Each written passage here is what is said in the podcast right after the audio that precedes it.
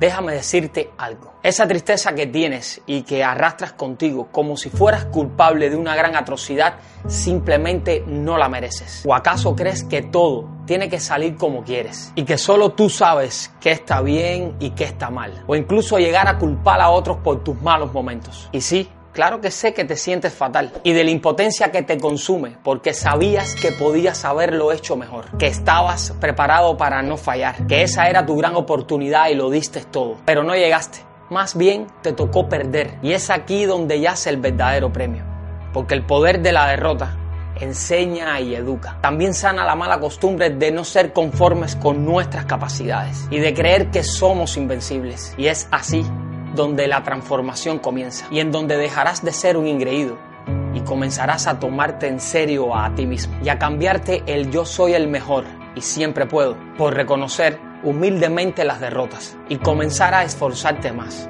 para construir un camino sólido que garantice tu futuro. No tengas miedo del dolor y de la incomprensión cuando pierdas nuevamente. Es realmente importante enfrentarte a él y conocerlo bien de cerca. Es imposible ser exitoso sin las marcas de las caídas, porque perder es tan importante como ganar. Es la oportunidad de ser mejores, de pulir los errores y salir nuevamente a la conquista. Los más grandes también perdieron.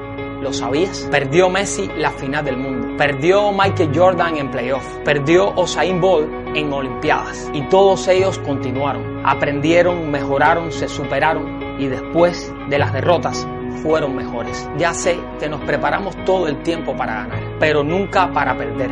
Y esto nos hace vulnerables a la decepción personal, a la baja autoestima y la desconfianza propia. Y sobre todo al miedo de volver a intentarlo. Más, te aseguro que el día que perdemos algo o a alguien, entendemos el valor que tenía eso que ya no está con nosotros. Es difícil reconocerlo, pero si no caemos en momentos cruciales, si no fallamos, si no perdemos cosas importantes, entonces la vida no tendría el valor que realmente tiene. Su costo sería demasiado bajo.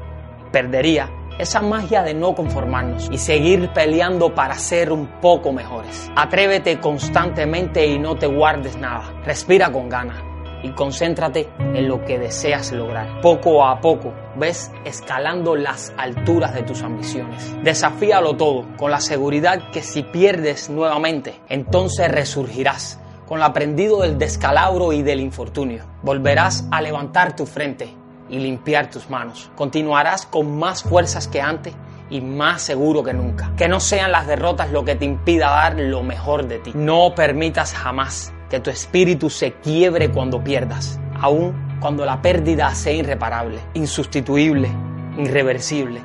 Aún así, no lo permitas. Porque la importancia de perder es reconocer la importancia de estar vivo y lo duro que es abrirse paso entre tanto dolor. Es arder entre las llamas de las despedidas. Es llorar en los hombros más cercanos. Es guardar con honor la memoria de los que ya no están.